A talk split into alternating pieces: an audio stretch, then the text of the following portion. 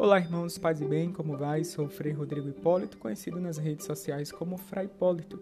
Sou franciscano capuchinho e quero compartilhar experiências e reflexões sobre temas diversos. Quero usar os meios de comunicação social para tornar Jesus mais amado e conhecido, agora também por meio desse podcast. Vamos lá!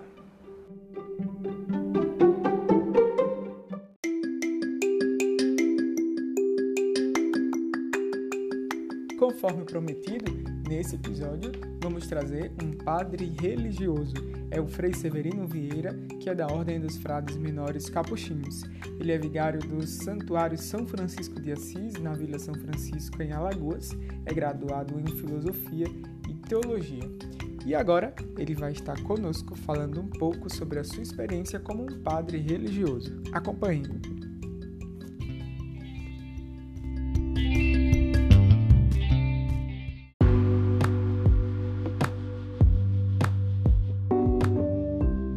Boa tarde, paz bem, Frei Hipólito, tudo na paz. Frei, vamos começar.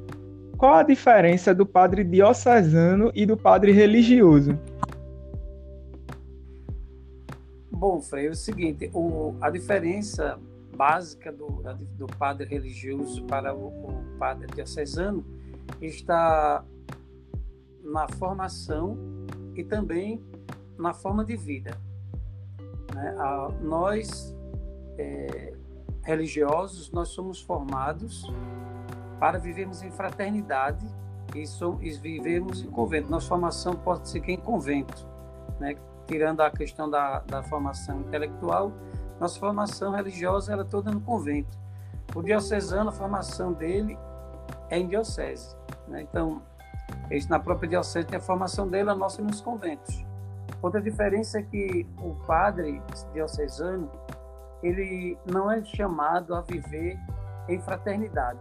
Ele vive numa, numa paróquia, né? ele, ele tem obediência diretamente a um bispo.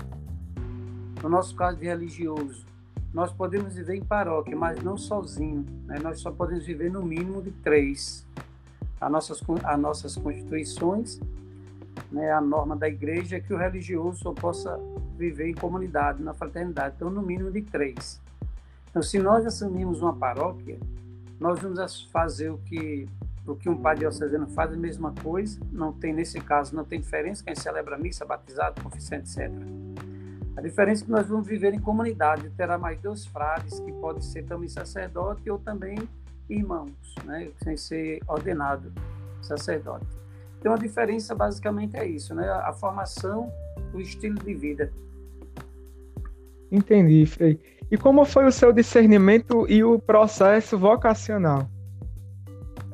Olha, o meu discernimento foi assim, eu nunca, eu nunca pensei em ser, em ser padre, ser frade principalmente, né? Assim, eu sempre quis me casar.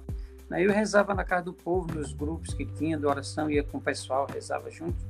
E o pessoal ficava dizendo, né? Por que não vai ser padre? Isso não tem condições, não. Não, tem, não tem condições, não. Eu não tinha os estudos que a igreja pede hoje, né? E, assim, também a minha idade já era um pouco já né, acima dos 30, né? Já aproximadamente 30. Então, eu achava que era velho para entrar no para ser padre. Também não tinha condições de estudo, essas coisas. Então, não, não tinha nenhuma... Meu interesse era me casar eu sempre continuei rezando com o pessoal e, e, as mesmas perguntas de Pernambuco se repetia. Por que não vai ser padre? Por que tu parece? Não tenho condições, não, não tenho condições.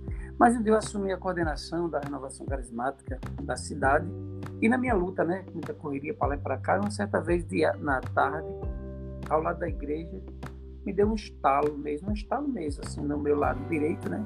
Aí quando passou, me deu desejo, me deu vontade de ser padre. Depois eu falei com o padre da minha cidade, contei minha experiência para ele, falei com as freiras. E as freiras disseram, tenho um telefone aqui de uns, de uns frades. Aí eu disse, ah, bom, São Francisco, né? Quando foi depois, aí ela ligou, então era um capuchinho.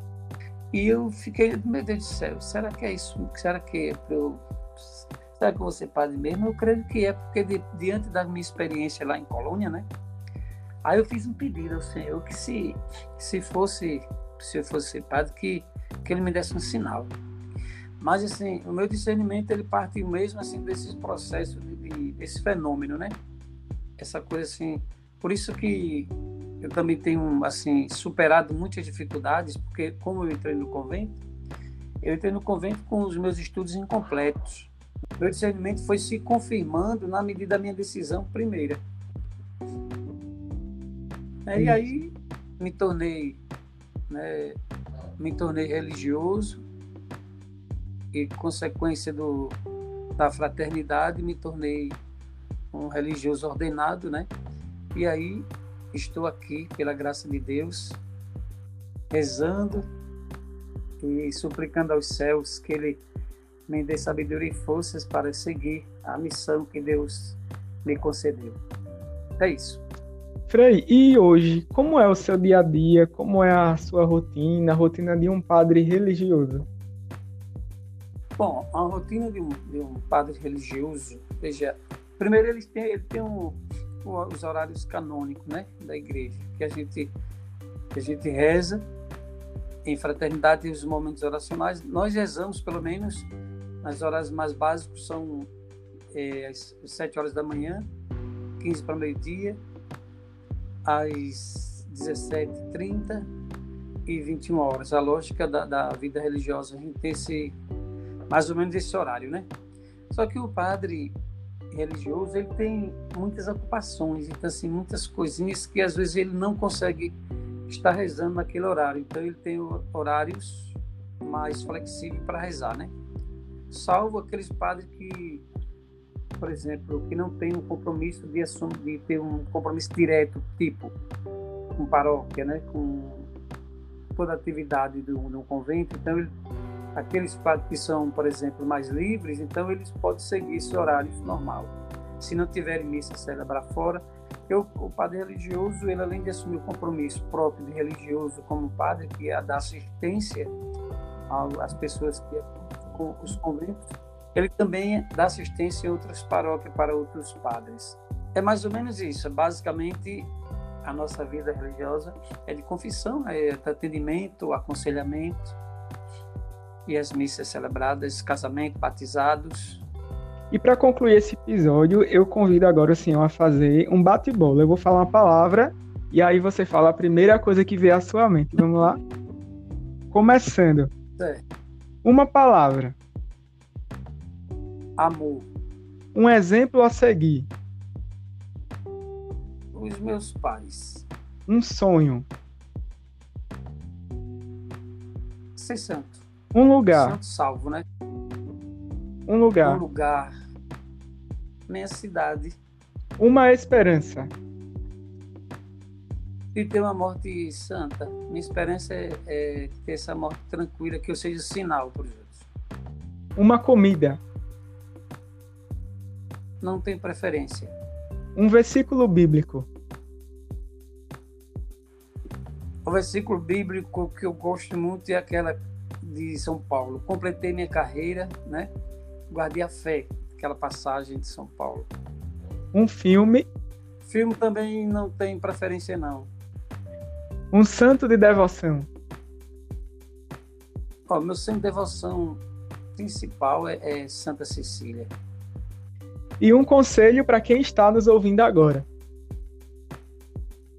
Olha, o conselho básico para nós para os jovens, né, para é, honra teu pai e tua mãe, porque é promessa de Deus serem felizes. Quem honra pai e mãe será feliz. Esse é o meu conselho. Obedece pai. Amém. Frei, foi muito bom a sua participação nesse nosso episódio e eu queria que o senhor concluísse dando a sua bênção. Obrigado. Para mim também foi, foi uma alegria poder ter participar com vocês. E espero em Deus que a juventude não esqueça, né? Que Deus é amor e quem permanece no amor permanece em Deus, Deus permanece nele. E combata um bom combate, complete as suas carreiras e guardem a fé. Senhor esteja convosco. Ele está no meio de nós. Pela intercessão da Virgem Maria, de São José, São Francisco, Santa Clara de Assis, Santa Cecília, São Félix, São Padre Pio, abençoe-vos o Deus Todo-Poderoso, o Pai, o Filho e o Espírito Santo.